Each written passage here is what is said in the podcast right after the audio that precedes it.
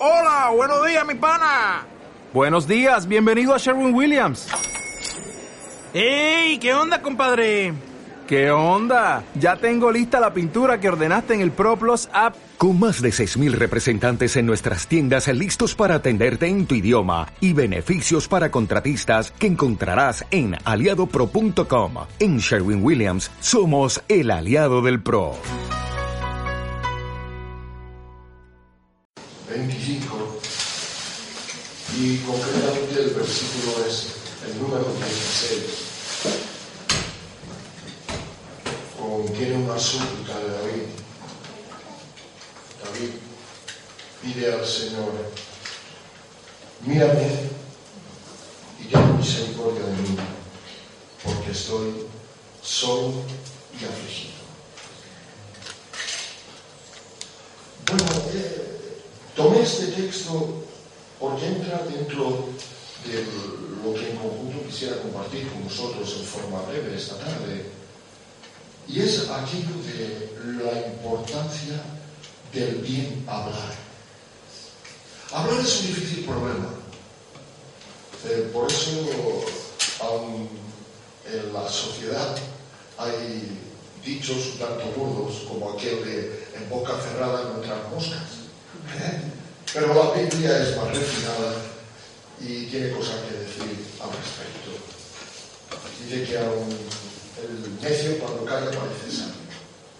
Cuando Santiago escribe su carta universal, dice, todo hombre sea pronto para oír, tarde para hablar. Porque la Biblia declara que las muchas palabras también hay pecado. Ahora, sin embargo, este es solamente una parte de, la verdad.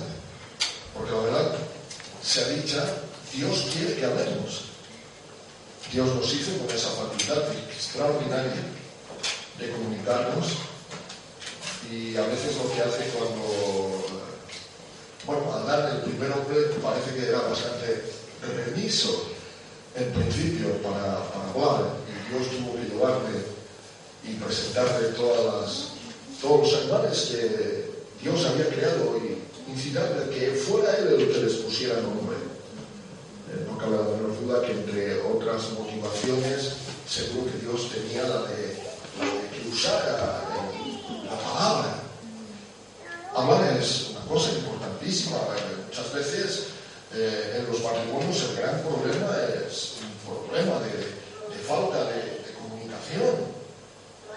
Y a veces, por supuesto, también entre las amistades, es importante. El hombre necesita guardar el equilibrio porque la virtud siempre es el término medio en todas las cosas. Ni demasiado ni nada, sino la medida justa. Tenemos que hablar, que cabe. Y tenemos que hablar con los demás, con los hermanos, con los familiares.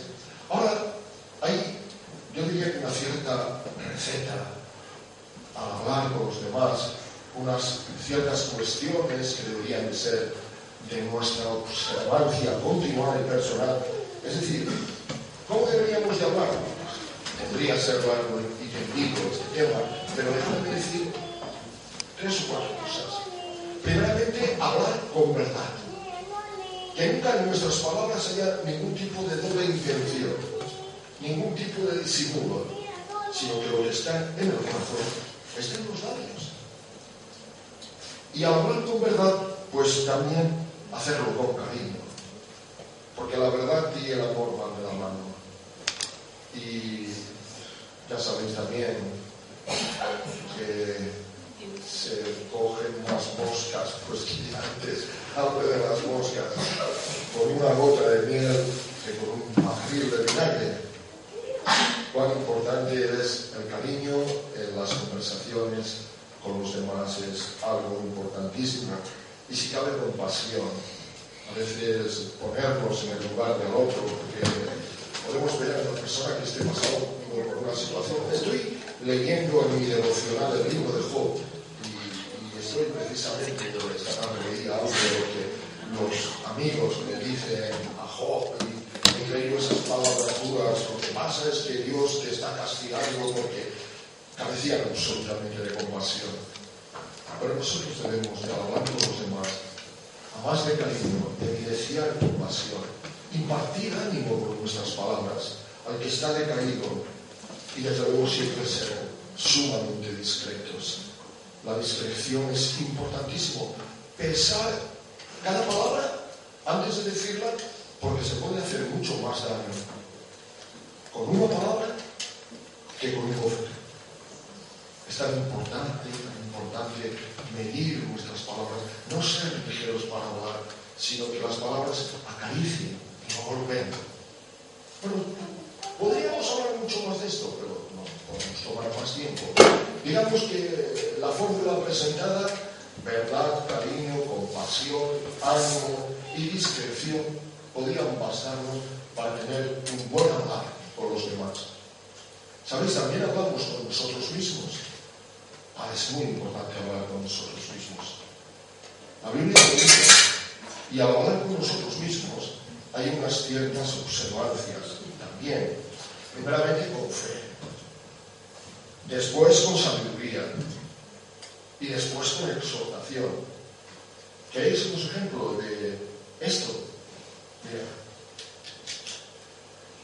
Podemos hablarnos de tal manera que avivemos nuestros afectos. Mira lo que dice, bendice alma mía al Señor y no olvides ninguno de sus beneficios. Eso el salmista se lo dice a sí mismo. Alma mía, no olvides ninguno de los beneficios del Señor. Avívate para bendecir al Señor. Podemos buscar también que nuestra falta de fe en ocasiones sea reprendida en el Salmo 42, dice, ¿por qué te abates, oh alma mía, y te turbas dentro de mí? Espera en Dios, porque aún he de alabarle, salvación mía y Dios mío.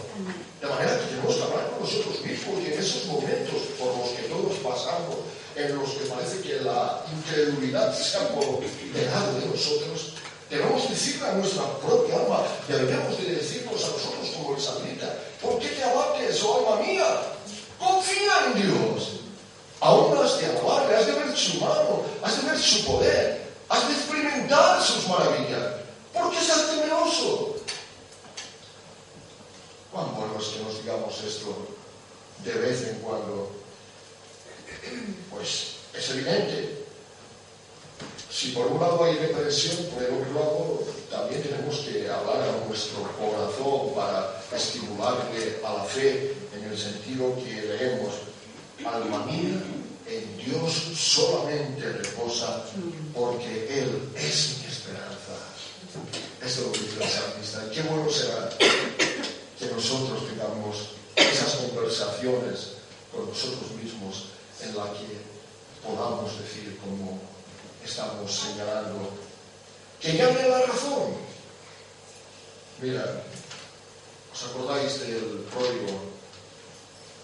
En cierto momento dice, ¿cuántos jornaleros en la casa de mi padre tienen abundancia y yo perezco de hambre? Me levantaré e iré a mi padre y le diré. Todo eso no se lo estaba contando a nadie. Se lo estaba diciendo a sí mismo. Estaba implantando en él mismo lo que la sabiduría. Por eso yo antes decía que al hablar con nosotros mismos tenemos que hacerlo con fe, tenemos que hacerlo con sabiduría y por supuesto con exhortación, porque todo, todas las referencias bíblicas que he mencionado son exhortaciones, autoexhortaciones, exhortaciones propias. Así es que ya hemos visto cómo hay que hablar con los demás, cómo hay que hablar con nosotros mismos, pero sobre todo cómo hay que hablar con Dios. Y a este respecto, dejadme señalar solamente dos puntos antes de terminar, y es que tenemos que tener claros propósitos. Cuando yo vengo a una reunión de oración, ¿cuáles son mis propósitos? Vengo a hablar con Dios, pero ¿Qué es lo que busco? Pues primeramente que nada, entrar en comunión con Dios. En segundo lugar, adorar su santo nombre, presentarle el homenaje, la pleitesía, la alabanza que Él merece por ser quien Él es y como Él es. Y después solicitar de su gracia todo aquello que constituye mi necesidad y la necesidad de mis hermanos y aún la necesidad del mundo. Claros, propósitos claros. Y a esto añadí, ¿en qué manera? Pues déjame señalar, como he hecho en los casos anteriores, pues una especie de, de recetario. Primeramente, como un hijo habla con su padre. Así lo enseñó Jesús. Cuando le pidieron, enséñanos a orar como Juan ha enseñado a sus vosotros oréis, diréis así, Padre nuestro que estás en los cielos. Acercarse a Dios con la confianza que un Padre nos imparte, sabiendo que somos aceptados como hijos. Así que esa sería la primera manera de acercarse. Después, pues como un pobre habla a un rico y bondadoso. Nuestro Padre es rico, inmensamente rico, y nosotros somos pobres. Tenemos tantas necesidades. El cuerpo, del alma, el espíritu. Y el Señor quiere que nos acerquemos a Él, sabiendo lo que Él puede y también su disposición de darnos. Que le pidamos a sus propios discípulos, cuando está en la tierra, le dice, pedid para que vuestro gozo sea cumplido. Y aún en un momento determinado dice algo que a mí me sorprende. Hasta ahora no lo habéis pedido. Pero bueno, ¿cómo? Bueno, seguramente hubiera hecho lo mismo que ellos. Pero, ¿cómo quedaría el Señor de los milagros, de las maravillas, de los prodigios? y que Él pueda decir, hasta ahora no habéis pedido. Pedid para que vuestro gozo sea cumplido. Aquí es donde entra precisamente lo que hemos leído de David. ¿Qué decía David? Mírame y ten misericordia de mí, porque estoy solo y afligido. Acudía a su padre como quien es rico, poderoso y quien representa la auténtica necesidad de su vida, Señor. Estoy solo y además estoy afligido. Ten misericordia. Y no cabe la menor duda, Pablo cuando escribe a los romanos en el capítulo 10 de esta carta, versículo 12, dice, el mismo que es Señor de todos, es rico para con todos los que le invocan. Su riqueza es infinita. No habrá cosa alguna que podamos pedirle que Él no pueda proveerla. Ser todo absolutamente está a su alcance. Y Él nos dice simplemente, no temas solo que al que cree todo es posible. ¿Cómo acercarnos? Como un enfermo habla con el médico. Señor, esta es mi enfermedad, sea de cuerpo, sea del alma. Señor, sáname. Señor, tú solamente tienes la capacidad y sé que la voluntad de poderme sanar. Como un discípulo habla con su maestro. Instruyeme, enséñame, muéstrame. Señor, tú eres la luz de mi vida. Márcame el camino por el que debo andar.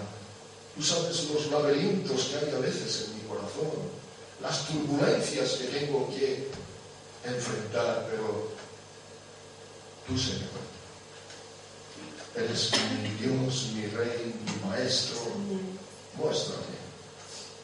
Muéstrame. ¿Y cuál es su disposición? Él es el buen pastor y el buen pastor va delante de las ovejas. Muchas cosas podríamos decir añadamos solamente una más, que sería la de con devoción. Es decir, para hablar con Dios se pueden adoptar varias posturas, de pie, sentado, La Biblia no marca pautas concretas al respecto, cada uno se siente en su corazón. Podemos venir vestidos ante el Rey de distintos sentimientos, pero lo que importa realmente es que vengamos vestidos de reverencia, de devoción. Y ciertamente el Señor está dispuesto a aceptarnos, escucharnos y respondernos. Termino. Hablemos con los demás, hablemos con nosotros mismos, pero sobre todo, hablemos con Dios y hagámoslo apropiadamente con los debidos propósitos y en la forma